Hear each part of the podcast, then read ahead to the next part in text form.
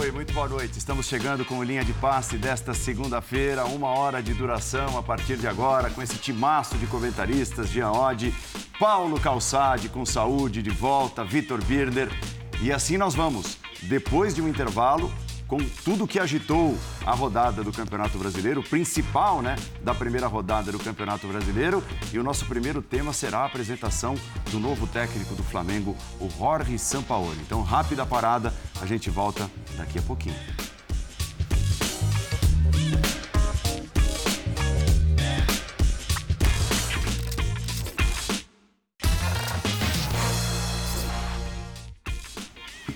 Sim, sim, linha de passe chegando nesta segunda-feira. Jean Oddi, Paulo Calçade, Vitor Birner, Jorge Sampaoli, que será o primeiro tema do nosso programa. Afinal de contas, houve hoje a apresentação oficial, com direito à entrevista e tudo. Falaremos do São Paulo, apuração aqui dos canais ESPN, que existe sim a possibilidade, a diretoria discute a possibilidade da saída do técnico Rogério Ceni, bastante pressionado inclusive pela principal torcida organizada do clube. E claro, traremos o que foi essa primeira rodada do Campeonato Brasileiro. Qual dos três do Rio de Janeiro estreou melhor, hein?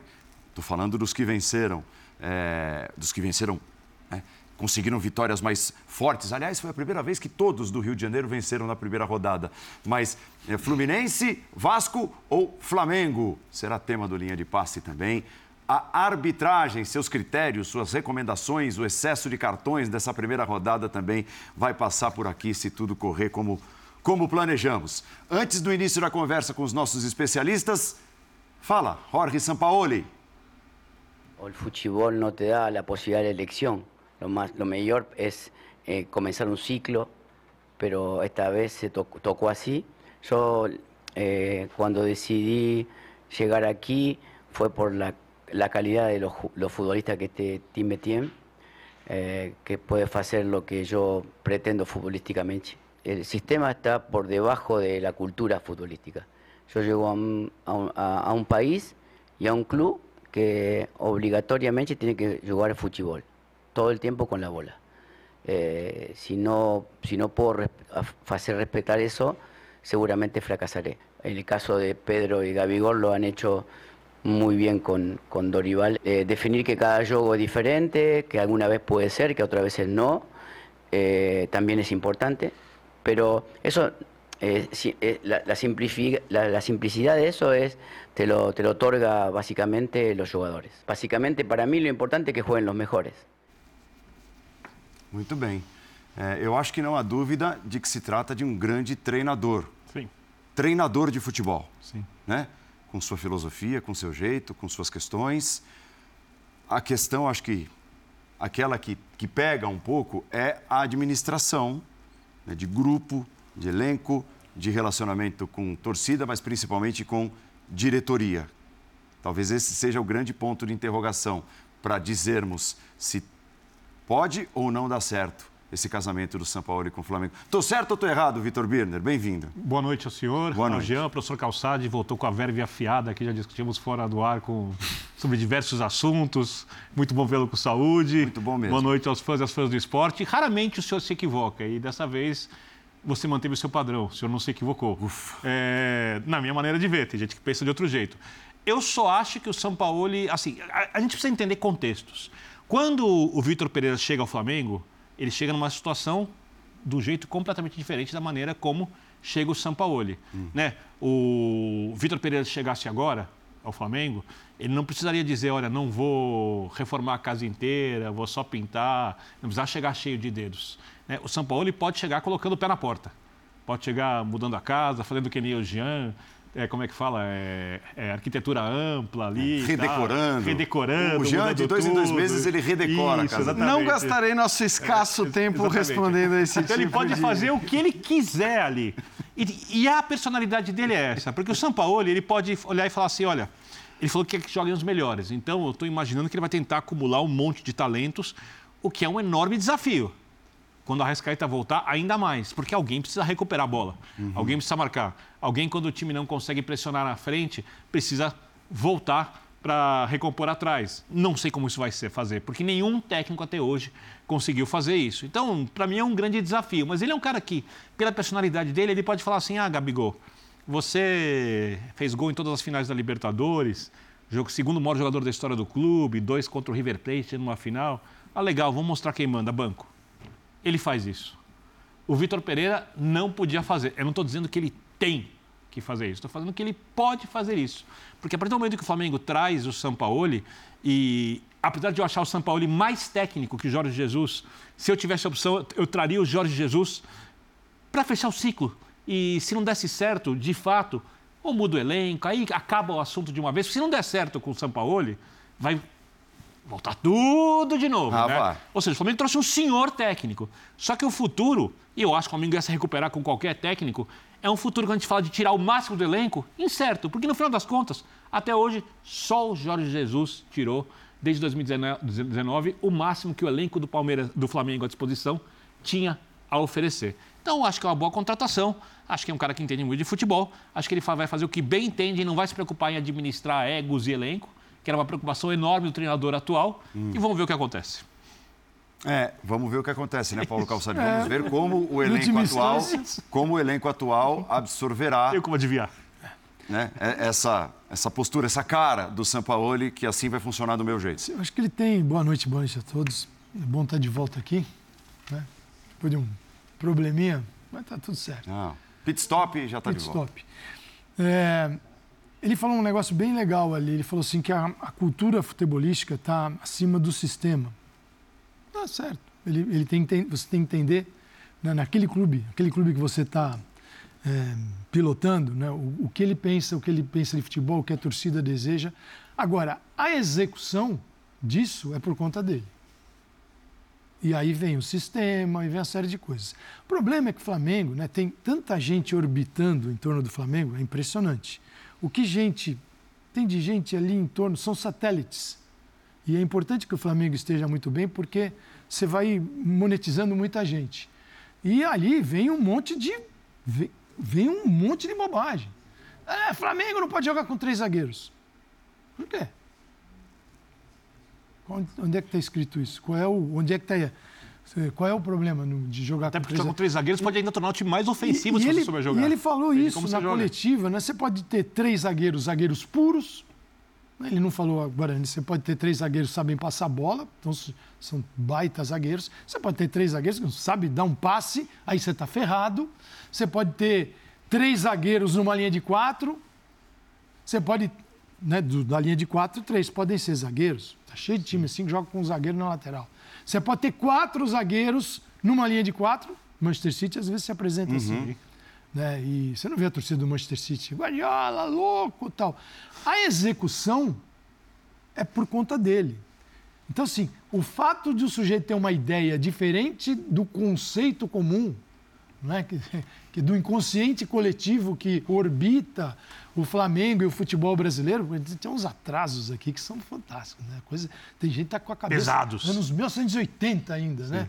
E, então, vocês vão ter que engolir talvez o Flamengo, às vezes, com três zagueiros. E ele falou de quando tiver a posse, tiver a posse, não tem nada de estranho nisso. Times no mundo todo jogam assim. Seriam três, dois, cinco. Claro, você tem a tua linha de três, pode ser dois zagueiros, pode ser um volante. Né? Dois jogadores à frente, pode ser os dois laterais por dentro. O Manchester City joga assim, vários times no mundo os laterais vêm por dentro. Quer dizer, a escolha de onde vai sair o jogador, qual é a função dele, é dele, é do, do São Paulo. Agora, se ele não tiver resultado, ele vai ser chamado de professor Pardal. Se ele tiver, ninguém vai lembrar disso. Que três zagueiros não podia, agora pode. Então, temos algumas coisas que a gente precisa, algumas etapas que a gente precisa superar. Eu acho que ele, conceitualmente falando, é um baita treinador. Também acho. Agora, administrar o dia a dia é difícil com o São Paulo e é difícil com o Jorge Jesus também. Então, preciso ter. E outra, só para encerrar esse ponto, os jogadores do Flamengo precisam estar afim disso. Tem muita gente dentro do elenco que ele precisa. Ele falou de emocional do Gerson hoje. precisa chamar muita gente. O Gerson é o menor dos problemas do Flamengo E que hoje. trabalhou com ele no Olympique de Marselha, É, né? Em termos de emocional, tem gente que está com o emocional mais arregaçado hoje. É chamar um por um, perguntar o que está acontecendo, ou a diretoria, porque a diretoria sabe. E consertar, deixar o cara ali sair um pouquinho para consertar os problemas e depois voltar para jogar. Porque se não fizer isso, ele, se você ignorar o que está acontecendo fora do campo com alguns jogadores, o resultado está lá dentro. E aí tem gente que está andando em campo por causa disso. O seu emocional tá ok? Ok. Tudo em ordem? Perfeito. Tá legal pra em tom participar? baixo, tá legal. Então, seja participar. bem-vindo, lá. Muito obrigado, Paulo. Boa noite para você. Boa noite para os companheiros. É, acho que assim, nem vou falar mais do pacote São Paulo, porque acho que já são três, quatro dias, todo mundo falando disso a, a todo momento. É, enfim, que ele é um ótimo técnico, todo mundo sabe. Que ele é um técnico difícil, também todo mundo sabe. E acho que isso está tá muito claro. A questão para mim é que talvez é, é, ele mude a relação que o técnico do Flamengo de agora passa a ter, seja com seus jogadores, seja com os dirigentes do Flamengo. Com jogadores pelo seguinte, não adianta os jogadores acharem que pela quinta, sexta, sétima vez consecutiva, se as coisas não derem certo, as pessoas vão ficar bradando como muitos bradaram pela demissão do técnico, pela demissão do técnico, pela troca do técnico, né? Chega, né? Chega. Acho que chega de pedir Concordo. troca de treinador no Flamengo, chega de dizer que todos os técnicos que por ali passaram são incompetentes, técnicos que, inclusive, em outros momentos, né, uns mais, outros menos, mas já mostraram suas qualidades, já mostraram que, que tem valor. Alguns saem e imediatamente conseguem objetivos até mais difíceis do que fazer o Flamengo jogar futebol, como é o caso hoje do Paulo Souza na Salernitana, que parecia o pior técnico do mundo quando saiu do Flamengo. Hoje já não é assim, já não é visto dessa maneira. Está fazendo um ótimo trabalho. Então, assim, é, acho que tá claro que se as coisas não andarem, não vai ser só o Jorge Sampaoli quem vai pagar essa conta. Esse é um primeiro ponto. E os jogadores têm que entender isso.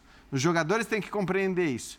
Porque acho que nessa última passagem, é, a gente já viu com o Vitor Pereira que muita coisa respingou também nos jogadores. A questão é que, a partir de agora, talvez eles sejam os principais culpados na visão de muita gente, se de novo, com outro ótimo treinador, as coisas não andaram. E a segunda relação que muda para mim é a relação com a diretoria do Flamengo, uma diretoria em geral omissa, uma diretoria que escolhe o técnico e aí fica lá caladinha na dela, ok, faz as suas compras, né, porque tem condições para isso, mas está longe de ser uma, diretoria digna de, de elogios e que tira desse elenco o maior potencial que ele tem, tira desse clube o maior potencial que ele tem. É o Flamengo com o elenco que tem, com as condições financeiras que tem, com a torcida que tem, poderia estar nadando de braçada no futebol brasileiro e não tem sido assim. É, embora pudesse estar sendo assim pela grana. É, então eu acho que é uma diretoria que muitas vezes esteve omissa ou alheia ao que se passava, resolve ali e deixa a pressão em cima do técnico.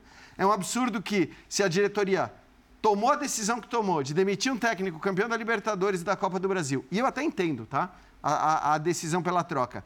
Mas é um absurdo que se ela faz isso, escolhe um outro técnico, o técnico vem, dá errado, é só o técnico que sai. Quer dizer, o Marcos Braz, o Landim, ninguém tem nada a ver com isso. modelo né? associativo. Foram é, então, assim, é uma piada, na verdade, nesse sentido. É, e eu acho que agora, queiram ou não, eles vão ter que participar mais. Porque nós estamos falando de um técnico que demanda e demanda Dá, muito. dá trabalho. Dá trabalho para os dirigentes. Então não adianta achar que vão ficar ali de braço cruzado esperando para ver se as coisas andam ou não andam, porque o Sampaoli no dia a dia dá trabalho. A gente tem inúmeros relatos de gente que trabalhou no Santos, de gente que trabalhou no Atlético, falando exatamente a mesma coisa. Coisas muito parecidas, são relatos muito parecidos. E certamente ele não vai chegar no Flamengo e ser completamente diferente. Talvez ele possa pedir menos, querer menos, até porque ele deu a entender que considera o que tem no Flamengo uma boa condição. E é de fato uma ótima condição. O que eu já acho excelente. Isso, reconhecer isso. Opa. É porque aquela coisa do São Paulo que pede tudo talvez não seja assim. Mas ele vai dar trabalho e ele vai demandar dos dirigentes Ah, Algum do Flamengo. pedido ele vai fazer. Claro. Você conhece, vai Não, chegar no é, final do meio do ano, não vai querer algum de jogador. contratação. Agora a não- janela está fechada mesmo. Então é o seguinte, não, eu não vou pedir nada, mas quando abrir em julho, você pede. É isso. É, até porque a grande. A gente está trabalhando com o calendário europeu no Brasil. Embora a gente Pode, ser, pode não gostar disso, mas a realidade é outra. Você vê no início da temporada mais suave e quando começam as trocas para o grande cenário mundial, a gente entra junto. Então pode mudar. Agora, ele também tem que ser inteligente. Não adianta ele chegar lá, eu sou São Paulo, e bater no peito e ele olhar. Vitor Pereira, o que aconteceu com ele? Paulo Souza, o que aconteceu com ele? Rogério Senna, o que aconteceu com ele? Então, Dorival Júnior, o que aconteceu com o Dorival? Você tem uma série de treinadores que, por, um, por motivos diferentes, mas com a base desse elenco, caras que foram. Você já pensou? Se, se a gente viu ali a última imagem, aquela foto clássica, todo mundo segurando a camisa, com o treinador no meio. Já viu nos últimos anos quantas fotos dessa tem o Flamengo? Os, os mesmos caras segurando, com o Landim, Marcos Braz e um treinador novo. Landim, Marcos Braz, Marcos Braz, um treinador novo. Tem alguma coisa aí. Então, o São Paulo, se ele também não souber transitar com o elenco, convencer os caras que é possível, e os caras eu acho que estão muito preocupados. Tem jogador para vencer contrato, tem jogador com 35 anos que esta fase aqui do time não renova contrato de ninguém. Aos 35 não renova. Davi Luiz tem que renovar o contrato dele. Vai com 35 anos, jogando o que ele está jogando, com um treinador novo, ou conserta isso ou não conserta. Então, o meio do ano pode gerar. Eu, eu não sei se ele tem que fazer isso, sabe? Porque eu tenho a impressão que, é, é, é, assim, quando o Vitor Pereira chega, ele é obrigado a se adaptar a 55 mil situações de um clube campeão da Copa do Brasil e da Libertadores e com a aparência de que ia reencontrar a sua melhor forma tal, ia avançar em relação àquilo que jogava com o Dorival. Mas tipo só decisões, né? Só decisões, só, só decisões. decisões. E, e era um time que tinha problemas. Né? Desde o ano passado o time tinha problemas, apesar do Dorival ter feito o senhor trabalho, porque ele pegou um time com muitos problemas e fez esse time ganhar dois títulos. É, a impressão que eu tenho é que o São Paulo chega numa situação tão diferente que é como se um presidente da República tivesse sido eleito, ele está num momento de extrema popularidade hum. Por conta da impopularidade do que tinha ali. Do seu antecessor. Do seu antecessor. Hum. E ele tem que chegar e rapidamente fazer tudo o que precisa, porque talvez daqui a alguns meses ele não consiga mais fazer as modificações ou aprovar, se fosse no governo, alguns projetos que ele aprovaria logo depois da eleição. Que passado algum tempo, a não ser que os resultados sejam muito bons e rapidamente, e que as ideias de jogo dele, num futebol rebuscado, num futebol que não é fácil de executar, de um senhor treinador que é o Sampaoli, funcionem numa velocidade muito rápida. Então, é, eu acho que ele não tem que medir consequências e limites agora. Agora ele tem que fazer tudo o que ele acha necessário sem pestanejar. E, o jogo, e a responsabilidade aí vai no que o Jean disse. Chega, vai para os jogadores, vai para a diretoria. Nesse momento, o técnico passa a ser, entre aspas, o presidente da instituição. Ele tem, por um pequeno período, subjetivamente, é, quando a gente fala. É, objetivamente, vamos dizer assim, quando a gente fala de poder, a, o direito de fazer o que quiser porque ele pegou uma situação muito ruim. Quando ela melhorar, eu, eu, eu não sei se o Flamengo volta a ser que tá, o campeão fica. da Libertadores do Brasileiro. Então é a hora de ele literalmente colocar o pé na porta. Se ele achar que precisa de mudanças radicais, faça. Agora. Se ele achar que precisa, ah, vou manter, conversa, faça. Mas o que ele tem que fazer de mais radical tem que ser feito já. É, eu só acho que assim, que entre os técnicos possíveis, né, possíveis, entenda, o Sampaoli e, e alguns outros que foram cogitados e tal, é, não há ninguém capaz hoje de assumir o elenco do Flamengo, bater no peito e dizer vai ser do meu jeito. E só do meu jeito. É, eu, eu não, desconfio que... Se, se, vier o Guardiola, né, se viesse, por isso que eu falo dos possíveis. O Jorge Jesus poderia. Né, então, assim, é, eu acho que o ponto é de que forma ele vai administrar essas questões relacionadas ao elenco, os vitoriosos, Com os resultado e tudo. junto. Sem resultado, é isso. Então, mas quem dá o resultado Morre. são eles. Exatamente. Eles é, é que é, vão dar o resultado. É que eu acho que aí, assim, no fim das contas, foi tão ruim, mas tão ruim o desempenho do Vitor Pereira, que isso, de alguma maneira, embora tenha sido é, é apontado muito para o Vitor Pereira, quer dizer, é o que eu disse, se as coisas continuarem andando mal, eu acho que vai ser muito difícil que a responsabilidade ela seja atribuída principalmente ao Sampaoli. Eu, eu realmente não acredito nisso. Porque acho que uma hora isso acaba. Por mais que a gente adore fritar técnicos no futebol brasileiro, no momento em que você tem um elenco com essa qualidade, que passa tantos momentos jogando abaixo do que poderia jogar, porque essa é a verdade, tá? É óbvio que, e, e, e, eu acho que é engraçado, porque muita gente ficava brava quando a gente dizia, não, esse elenco do Flamengo, de fato, muitas vezes ele anda sozinho, pela qualidade é individual dos jogadores. Por pior que seja o trabalho do treinador, por mais que o técnico não acerte, é, e por mais que os jogadores mesmo não façam grandes atuações, às vezes a qualidade de um aqui, a qualidade do outro ali, elas resolvem as coisas. Opa. E se não fosse Também assim, o, o, Flamengo não teria demitido esse batalhão de técnicos que demitiu desde o Jorge Jesus, porque nenhum foi plenamente aprovado depois do Jorge Jesus. Nenhum. E se é assim, sinceramente, eu acho que chegou o momento de que, se as coisas não andarem, e esse é comprovadamente um ótimo treinador, acho que chegou o momento de, se as coisas não andarem, a, a mudança ser mais radical. É, a crítica, ela mudar um pouco de foco. Porque até quando o Flamengo vai ficar? Vai estar com esses caras com 40, 50 anos jogando com o elenco do Flamengo, com a mesma camisa. É, ok, ganhando títulos, porque eles são tecnicamente muito, muito bons, mas ninguém viu, depois de 2020 em diante, esse elenco sequer próximo do seu máximo. Não. Sequer próximo. Ganhou brasileiro, ganhou Libertadores, ganhou Copa do Brasil, ganhou tudo. Mas esse elenco nunca teve próximo do seu máximo o seu máximo, ou próximo do seu máximo, a gente viu apenas em ele 2019. Primeira vez... não é possível que a culpa seja sempre de todos os técnicos que passaram. Ele vê quando a primeira vez que ele pegar um jogador que todo mundo espera numa função, botar em outra. Não, até porque, por exemplo. Quero ver, só quero ver essa. Né, as, as passagens. Falar... Agora ele pode. As passagens Agora, dele. meses eu não sei. As passagens dele aqui pelos ele dois consegue. times brasileiros, né, Santos e Galo, elas foram marcadas pelos jogos dos pontas. Né? Tinha Marinho de um lado, Soteu do, do outro, vice-campeão, né? assim, é a base vice-campeã da Libertadores. É, depois o Galo com o Queno de um lado, o Savarino do outro. E, e aí? E hoje? É, você já começa, a primeira pergunta é, Pedro e Gabigol. Bruno né? Henrique voltando. Outra coisa. Você não pode exigir nada do Bruno Henrique E a marcação nesse momento? de bola? Uma vez eu entrevistei é. o Pituca, volante do Santos, quando o São Paulo era técnico do Santos.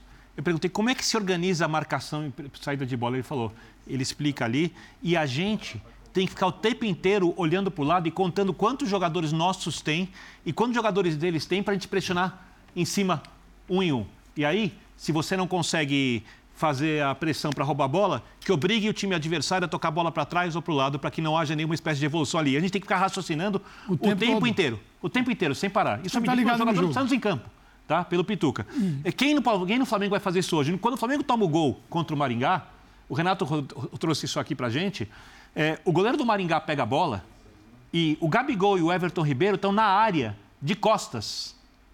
No segundo gol, de costas. O goleiro faz o lançamento na direita, o Cebolinha vai lá numa longa distância, nem pressiona, a bola vem para o meio, de repente ela está lá do lado direito, onde o cara dá passe para trás. E aí acontece o segundo gol num lance que parecia um contra-ataque, não era contra-ataque porque a defesa estava posicionada. Então tudo isso vai ter que mudar. Vai ter que mudar, porque o São Paulo gosta de time que esmaga a saída de bola é, do adversário. É intenso. É um futebol e, intenso. E, e, então, com quem ele vai fazer isso? Ele bebe na, na fonte do jogo de posição. Não, é, não quer dizer todo jogo de posição, que é o jogo que o Guardiola faz, o Barcelona, outros times do mundo também, ele é posicional. Nem todo jogo posicional é jogo de posição. As pessoas confundem um pouco isso aqui é, é um aprendizado. Para ele colocar, que nem ele falou na coletiva, é um aprendizado, não é um, ao contrário do Dorival, não é um acerto. Dorival veio, deu um acerto e com méritos, não estou criticando. Tô Enormes. Dizendo, o Dorival olhou falou assim: o que dá para fazer é isso daqui. Um acerto, convenceu o Gabigol que ele ia ser fenomenal, sendo. É, jogando, sendo abastecendo Pedro. Pedro foi para a seleção, o Gabigol não. O Gabigol estava feliz da vida, agora o Gabigol não quer mais. Então, o Dorival deixou todo mundo confortável e levou à frente. Não é o caminho do São Paulo. O São Paulo é reorganizar. Exatamente. Desconfortável. Re, desconfortar, reaprender e tem que estar tá fim. Então, assim, ele trabalha com amplitude, com campo largo. Ele tem sempre jogadores. Tá bom, quem são esses jogadores? Vai ressuscitar o Marinho? Quase saiu do Flamengo? É, vai ser com lateral? Se for com lateral, de repente vai ter três zagueiros. Aí muita gente vai ficar, oh, eu, três zagueiros. Tá.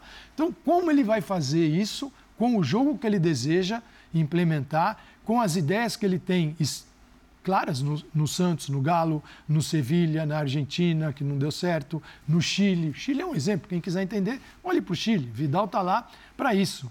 Então, Paulo, é um momento em que Não é o cara que veio para apaziguar, legal. O Não é o Dorival, Dorival. fez isso. É. O Dorival fez isso e teve sucesso. Depois, eu, tenho- como o Jean, também entendi a troca. Agora, o São Paulo não. O São Paulo vai chutar a, É que eu as acho que em nenhum, e vamos ver. em nenhum momento, acho que o Jean concorda, até pelo comentário de abertura, a pressão esteve tão grande em cima dos jogadores do Flamengo é isso. desde é o momento em que eles ganharam os primeiros títulos. Esse- nesse momento, eles estão vulneráveis às cobranças que vão ser feitas, porque não dá mais para a gente ficar olhando para o técnico e falar, olha, não dá para fazer isso, ah, você tem que jogar aqui, ah, você não gosta disso. Chega. Que escudo feio esse do Inublense, hein? Né? Quarta-feira. É uma novidade, é um dos estreantes na Libertadores. Hein? Fraquíssimo, né? Não é legal, né? Minimalista. É o, Mas é- o jogo é, é daqueles. importante, O o jogo jogo, é vale chamado- muito. É o chamado bom para a estreia. Tá, tá de bom tamanho. Você É, prefere, olha, São Paulo tem o River Plate na estreia, o Newblense. Inublense. Escudo feio? Não tem problema. Traz pra cá. É, Rogério Ceni, apuração aqui dos canais ESPN. Rogério Ceni tem sim o seu futuro discutido pela diretoria do São Paulo. Antes do início da nossa conversa, vamos apresentar um pouco da estatística do que tem sido o Rogério Ceni até esse momento no tricolor paulista.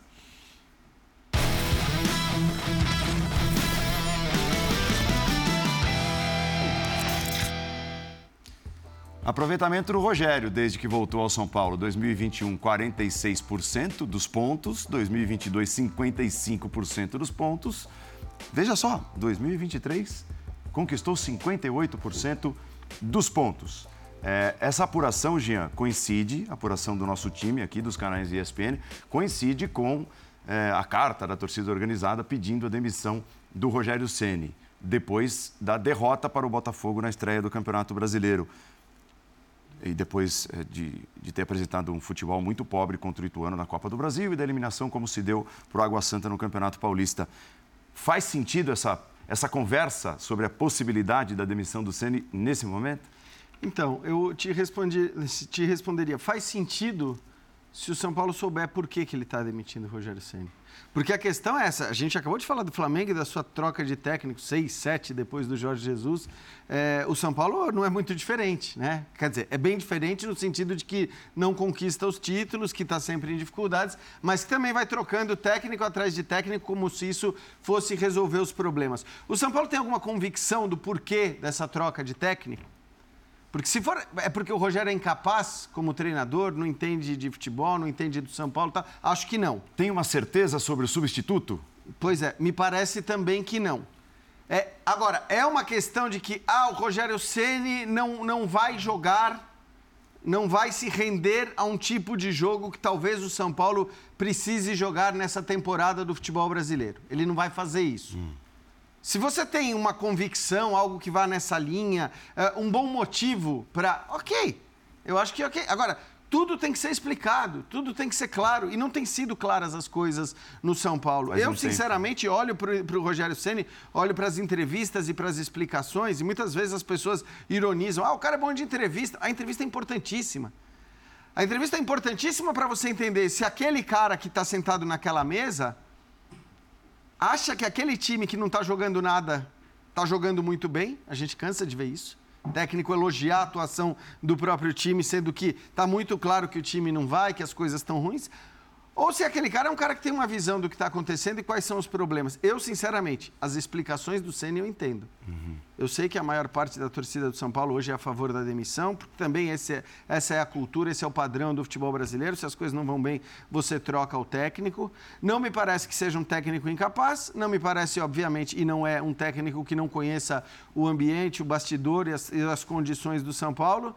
Então, eu, eu, eu só acho que essa, essa demissão, essa eventual demissão, ela só se justifica se você tiver uma explicação muito clara e essa explicação ela tem que ser, nesse caso, muito ligada até a modelo de jogo. Porque nem gestão de grupo, que é algo que se critica muito do Ceni, eu acho que cabe nesse caso, sabe? Pelo, pelo que os jogadores não têm de moral nesse grupo, e não tem por que ter mesmo, e ele tem. É, então, assim, eu acho que só se justifica se você achar o Ceni é um técnico que não vai saber jogar, ou não vai saber montar o time do jeito que o São Paulo vai precisar jogar essa temporada. Tá. De resto, olhando para todo o contexto, incluindo as lesões, inclusive, e, e, hoje a pobreza do elenco, porque hoje com essas lesões todas o elenco é um elenco mais pobre, é, eu, eu não, não, vejo motivos tão claros para essa troca. Claro que as coisas não se resumem a um percentual de rendimento.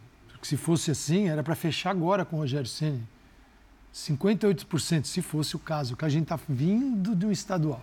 Mas se fosse 58% aproveitamento de São Paulo no brasileiro, ele seria em 2021 terceiro.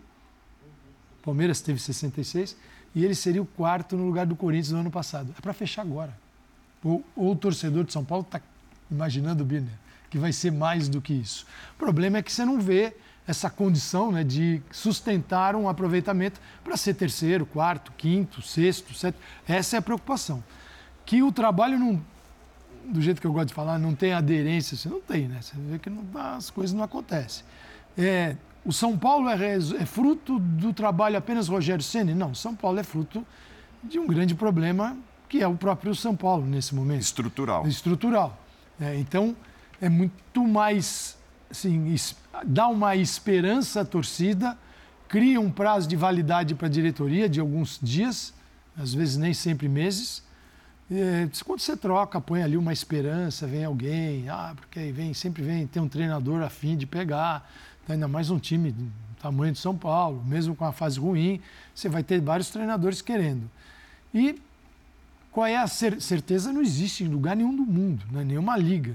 Mas hoje é um elenco que tem uma capacidade de competir diferente de outros elencos. Eu digo diferente é talvez mais transpiração, isso, com certeza, menos inspiração.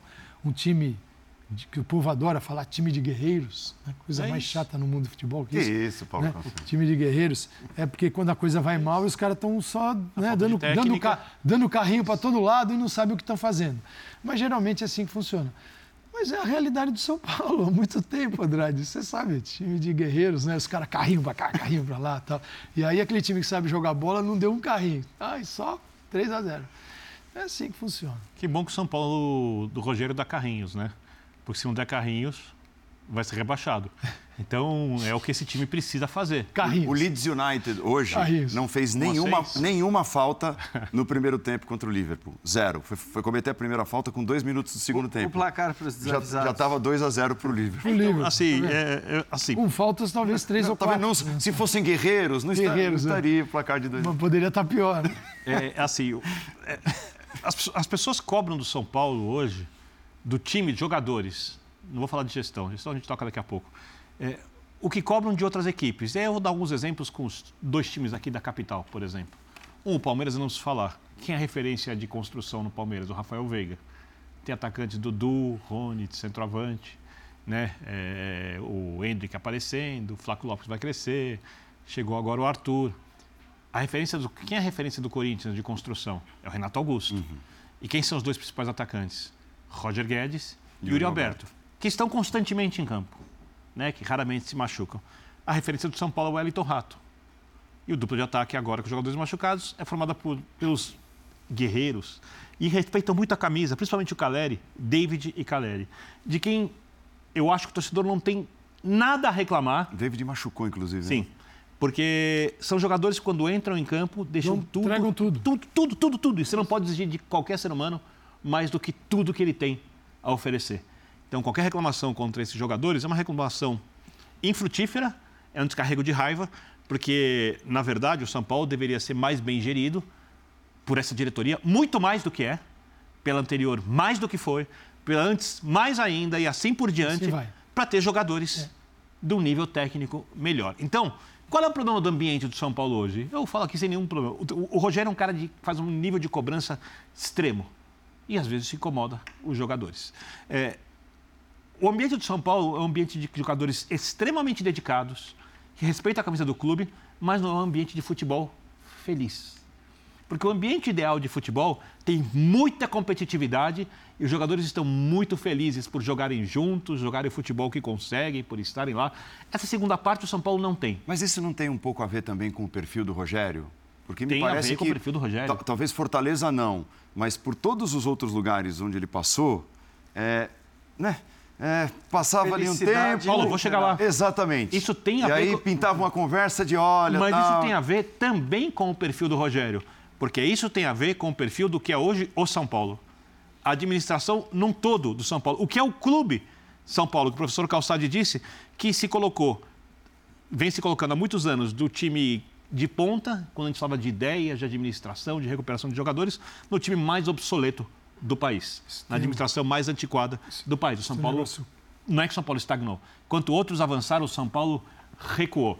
E o Rogério, ele só é uma parte disso. Só que eu acho que o São Paulo é um time competitivo só porque tem o Rogério, não porque é o clube que é.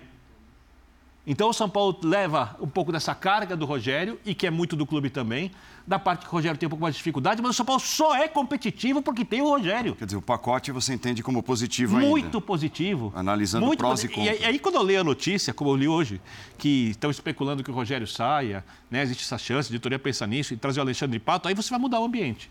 Aí você tende a ter um ambiente mais leve, mais feliz, porque o Pato é um jogador de gente fina, tal, não sei o quê, mas ele não compete. Eu- A não ser que ele precisa competir aos 33 anos de idade, depois de não ter conseguido praticamente jogar na MLS, fazer quase nada. Então, você vai passar a ter um time feliz, com jogadores do nível técnico mediano e não competitivo. Sabe como isso se chama? Pacote do rebaixamento. Pacote do rebaixamento. Né? Você está pedindo para o São Paulo, você está contribuindo para que o São Paulo caia mais rápido do que vai cair se não se recuperar financeiramente e não fizer outras coisas que o São Paulo precisa fazer como instituição. Então, eu leio essa notícia, ela não me espanta, né? Porque É o a impressão às vezes eu tenho é que uma parte da diretoria quer o Rogério ali, outra parte não. A impressão que eu tenho, né? É, posso estar equivocado na minha impressão.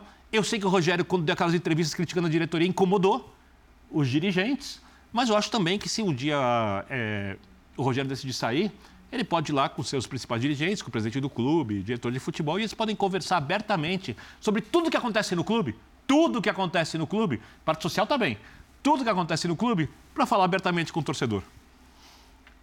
Posso só. É, o São Paulo ainda não conseguiu queimar assim, a sua, tudo aquilo que ele construiu neste século ainda. Porque o São Paulo teve um tricampeonato brasileiro. Dizem que a base pirou muito, que a base tem sustentado o São Paulo levantando Não, jogador para vender. O Vamos São ver o que acontece Paulo com o ainda, tempo. quando a gente fala de São Paulo, a gente ainda analisa, cobra o São Paulo por aquilo que ele fez recém, algum tempo atrás. Porque nós conhecemos o, o aonde, onde ele pode chegar e onde ele está agora e por que, que isso não acontece. Então você cobra o São Paulo em função de tudo que o São Paulo fez. Ele não conseguiu zerar ainda, ele tem muita coisa para queimar, infelizmente. E o Rogério é parte dessa história. O Rogério é parte dessa história do São Paulo, de construção de um clube fenomenal, vitorioso, é, internacionalmente falando, não apenas no cenário brasileiro. E eu acho que isso dói muito, porque é a história dele sendo consumida e o olhar do Rogério, que é o treinador, vendo a história que ele ajudou também a construir, Muito. sendo consumida ainda não acabou. Ainda tem, ainda tem um pouquinho para queimar. Mas assim, é um apagão generalizado.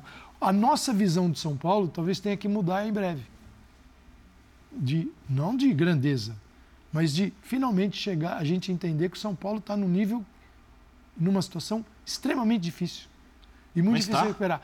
E você, sim, você, a galera que diz, os dirigentes, eles acham que a qualquer momento tudo muda. Você- Provavelmente deve estar esperando o dinheiro da Liga para ver se consegue. Exatamente, dinheiro, de, dinheiro de venda de liga. Liga que é a venda de direitos de de, televisão. de uma liga que não existe, porque você tem dois blocos, os dois blocos estão tentando negociar algo que não existe É ainda. verdade. Né? Porque é bem estranho. E de, esse dinheiro, mais algo que possa cair do céu, passa um disco voador lá, joga uma grana, mas é, o- é a história de- da maioria dos clubes brasileiros. Não é só o São Paulo, não. Geode, que estreia é, pela primeira vez, né? Os quatro grandes do Rio de Janeiro estreiam vencendo. né? Na primeira rodada, todos eles vencem. Que estreia te chamou mais atenção? Que atuação barra resultado entre esses. Uma briga entre os boa. times do Rio. Acho que tem duas botar, o- acima, uma briga botar- boa. já, que, o que o Geode já que estamos vindo do São Paulo, vou botar o Botafogo na conversa também. Por favor. É, acho que pode por Botafogo, até pela importância né, dessa, Opa. na situação do, do Botafogo, nas dúvidas todas que existem, uma vitória muito importante contra uma camisa enorme do futebol brasileiro, então tem a sua importância. A do Flamengo tem a sua importância pelo, Pelo pe- peso. Pelo peso, na verdade, não, não é nem pelo peso da Peso, uma. peso no Flamengo. Exato, porque não é o peso de uma vitória contra o Curitiba no Maracanã, é o, é o contexto do Flamengo, né? A importância da vitória do Flamengo é o contexto, quer dizer, se você deixa escapar dois pontos que sejam num jogo em casa contra o Curitiba, já vindo de todo esse contexto negativo, das perdas de títulos e tal, você, enfim, é- é- esses seriam pontos irrecuperáveis, vamos dizer assim. Então também tem a sua importância. Mas para mim essas duas elas ficam abaixo das outras duas vitórias. Vasco e Fluminense. Exato. Por quê? Primeiro, o Vasco, aí pela obviedade do resultado contra um Atlético Mineiro jogando no Mineirão. Quer dizer, tá, é- essa, essa é uma vitória que pouquíssimos times tendem a conseguir no Campeonato Brasileiro. Então o Vasco somou três pontos que vai ser muito difícil alguém buscar esses três pontos no Mineirão. Eu, pelo menos, acredito nisso. Não acho que o Atlético vai ficar perdendo o jogo no Mineirão à torta direito. Então, é, é- é uma vitória que tem um peso enorme, enorme e que, como pontos, talvez sejam os mais valiosos. Agora, do ponto de vista da atuação, eu fico com o Fluminense. E nem tanto por um primeiro tempo em que o Fluminense poderia né, até ter, ter virado o jogo perdendo do América. O América até criou mais, poderia ter virado com 1 a 0 2 a 0 até na frente, mas isso não aconteceu. E aí, por que, que eu acho a do, a do Fluminense a mais significativa? Porque a gente sabe que o Fluminense, para poder brigar em todas. as- Ninguém discute que o Fluminense, é, com o seu time principal, é candidato a qualquer título no Brasil. Pode ser o brasileiro, pode ser a Copa do Brasil, pode ser a Libertadores, com o seu time principal. Já mostrou isso pela bola que joga com os seus 11. A questão é, para brigar em todas as frentes, outros jogadores precisam aparecer, se consolidar e se firmar. E aí o Fluminense, né, ao contrário até, sei lá, do Palmeiras, por exemplo, que escalou o que tinha de melhor, claro, com um monte de desfalque, mas era o que tinha de melhor. O Fluminense poupa jogadores, poupa quatro ou cinco titulares, dependendo de quem você considerar os titulares. O Fluminense poupa quatro ou cinco titulares, vence um jogo contra o América fora que não é fácil vencer, É, Não é todo mundo que vai somar três pontos também lá. não é, claro, vai ser mais do que as pessoas vão somar ponto contra o Atlético, mas Perfeito. não vai ser fácil. E mais do que isso, quer dizer, poupando jogadores e tendo como talvez seus dois principais destaques na partida, dois garotos, o John Kennedy e o Lelê. Ou seja, isso daí já faz com que o Fluminense, do ponto de vista da confiança e da expectativa, fale, opa, ó, tem o Lima que estava entrando bem, tem o John Kennedy, tem o Nenê. Você tem jogadores que estão Isso entrando... é, isso é fundamental. E, e aí tá aumentando o elenco. Tá aumentando o elenco e aumentando o elenco com a bola que o Fluminense joga com o seu time principal, conseguindo manter, não vou dizer o nível do time principal, mas mudando três, quatro peças, se conseguir manter algo próximo do seu nível, é, é candidato em todas as frentes. Então, por isso que eu acho que, como vitória das quatro, ela é a mais significativa, embora a mais difícil, a mais complicada, a mais valiosa seja do Vasco. É, e assim, é, até para colocar o Fluminense, talvez, numa prateleira de possíveis concorrentes ao título. A impressão que eu tenho, uma impressão particular, não sei se vocês concordam com isso, é que esse campeonato brasileiro talvez não tenha aquele time. É que nunca dá para duvidar do Palmeiras, né? Do Abel, da remontagem, é, de encontrar jogador. Nem do De Flamengo. ganhar, das opções ganhar quando joga mal. É, Nem do Flamengo. Exatamente, de conquistar os resultados, mesmo não jogando bem. Eu acho que o, que o, que o Palmeiras é, assim, Você tem que respeitar. não, absolutamente. Mas não me parece haver hoje um time que você olhe para ele e diz: vai ser duro tirar pontos desse time aí. Eu só, eu só Vencer acho... esse time. Eu acho que vai haver mais trocas de resultado do que recentemente tem O acontecido. Fluminense talvez. não está entre os favoritos, mas descartar o Fluminense campeão é uma loucura. É isso. Eu não descartaria. Tá, Eu, tá. aliás, assim, primeira rodada, eu não vou julgar resultado, vou julgar o que o Fluminense pode fazer. Hoje, o Fluminense campeão brasileiro faria muito bem para o Brasil, para o nosso futebol. Porque a gente estaria falando do fruto, fruto de uma ideia, de um conceito, de uma forma de jogar, de um treinador que ficou, de um treinador que também já sofreu, mesmo no Fluminense, porque às vezes o torcedor não tem paciência, não consegue enxergar o que está sendo feito. É, de um treinador que recuperou jogadores que a gente eh, criticava aqui, porque era uma coisa assim, você pegar Paulo Henrique Ganso, não tem uma palavra contra Paulo Henrique Ganso, porque o Fernando Diniz consegue usar o Paulo Henrique Ganso naquilo que ele pode oferecer, sem atribuir a ele mais funções e mesmo assim não deixar o Fluminense apagado dentro de campo. Isso, é, isso aí é mérito. E com um jogo, um jogo que é legal de assistir, porque é um jogo que remete a um futebol que já se jogou no Brasil. Isso não quer dizer que um jogo que o jogo que joga o Fluminense seja um jogo aleatório, um jogo largado, abandonado. Não, um jogo cheio de ideias e conceitos. E que consegue evoluir, e é preciso notar isso, há uma evolução por tudo, pelo tempo, pelo trabalho, pela chegada de novos jogadores, é, por, por, por, o tempo faz toda a diferença. É que a gente o tempo todo está limando as pessoas aqui. Então é, estamos falando de Rogério Ceni que pode cair, do novo treinador do Flamengo, né, de um treinador também nem tocamos no Corinthians, mas o Corinthians está no futebol do Corinthians ganhou ontem, mas foi um negócio assim assustador. Então você tem em abril parece janeiro, né? Então, e o Fluminense não. O mês de abril do Fluminense não é janeiro. Então, sim, faria um bem enorme ao futebol brasileiro o Fluminense campeão brasileiro. Pode ser da Libertadores e tal, mas sim, brasileiro seria fantástico. 38 rodadas, é, você, 38 rodadas, você tem que se provar, você tem que provar o seu jogo, você tem que ganhar de adversários muito difíceis, tem que ganhar fora de casa, tem que ganhar dentro de casa. Mas, assim, a vitória inesperada, surpreendente é a do Vasco. Essa é a vitória. Você fala, Fluminense ganhou do América a primeira rodada. O grande feito é do Vasco, o grande jogo é do Fluminense. Do Fluminense. E o Vasco jogou muito bem ainda no começo da partida ali, impressionante, mas o grande, grande feito é do Vasco. É, é o grande jogo é do Fluminense. É mais significativo, mais do que grande jogo até do, do Fluminense, é mais significativo, porque o Fluminense fez um grande segundo tempo. Mas claro, o Vasco. Até porque assim, aí a gente sabe, né? O Birner até fala, ah, o Fluminense não é favorito, não está entre os favoritos. Eu, eu até acho que, e eu entendo o que ele diz, porque infelizmente no Brasil os clubes não têm nem a opção. Se ele quiser abrir mão da Copa do Brasil, abrir mão que eu digo é vou escalar os meus reservas sempre na Copa do Brasil. Ele não pode fazer isso pela grana que é oferecida, pelo que se tornou o campeonato e tudo mais. Aí tem mérito também do campeonato ter virado o que virou. Mas se o Fluminense jogasse apenas com os seus titulares só no Campeonato Brasileiro. Eu mudo minha opinião. É, é exato. Eu mudo mas, minha opinião. Mas você sabe que isso não vai acontecer. Agora, o Vasco a gente sabe que ele está em outro, em outro contexto, é outra dificuldade, é, é um outro estágio.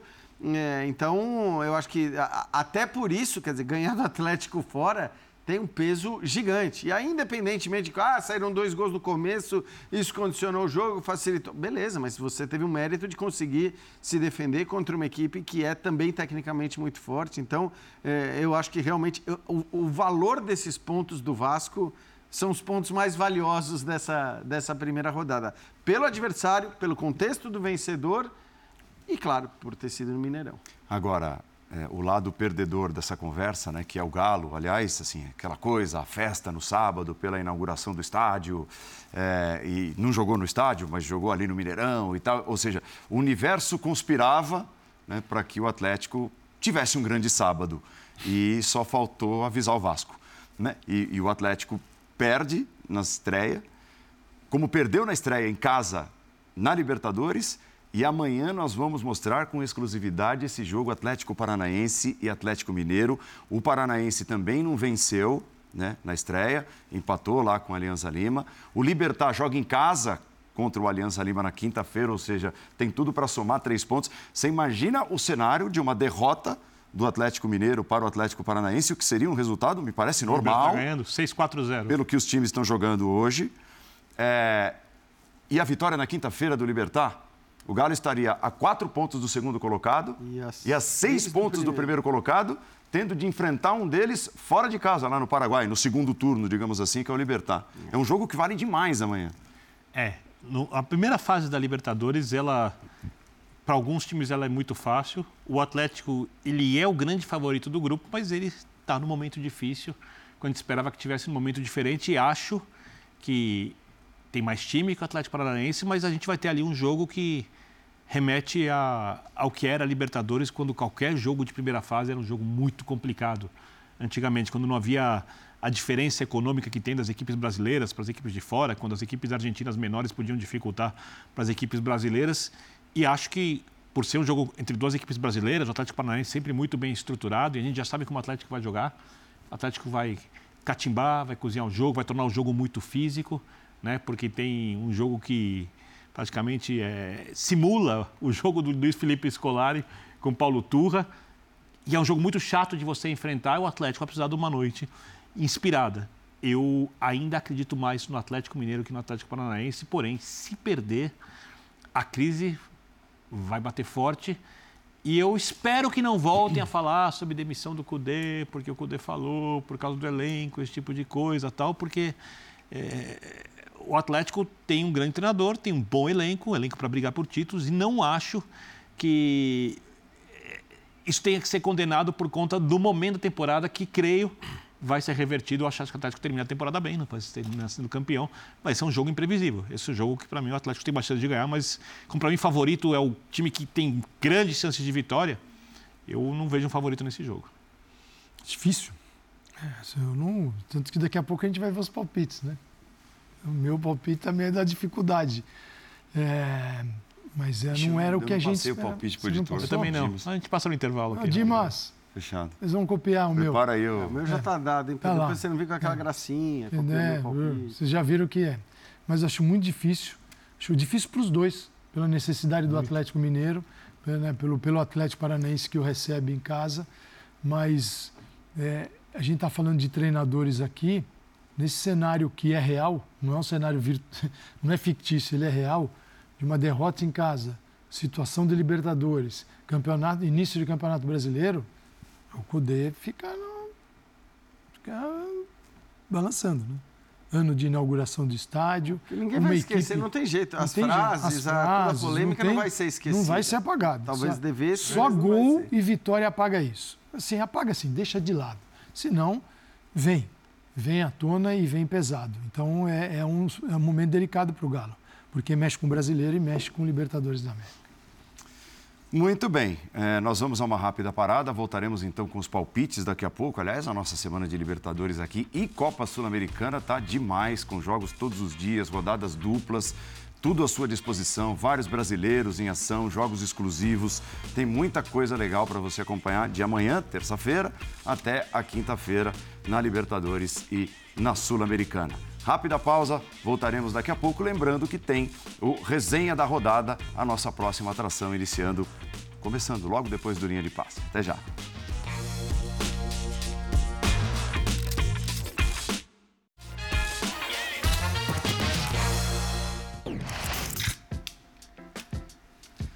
Veja aí, então, palpites para o jogo de amanhã, transmissão ao vivo da ESPN no Star Plus, Olha lá, sabia? exclusivo, Olha lá, Jean. nove da noite. Tem três empates aí, a vitória do Galo é o palpite do Vitor Birner. Estava entre um 1 e 1 a 2. Dimas Copedê falou, vai no 1 a 2. Eu obedeci. Você vê que os que fizeram palpite né, com antecedência baseado na ciência, né, Ciência, né? levando Consultamos os o mesmo astros. pau- nos astros. Imagina Ah, que um o Jean um. ficou lendo 500 estatísticas antes de fazer palpite. Um a um. Sim, prefiro. claro, sem dúvida. É isso. Amanhã, então, começa o show também. da Comebol Libertadores e Sul-Americana nesta semana aqui nos canais ESPN e Star Plus.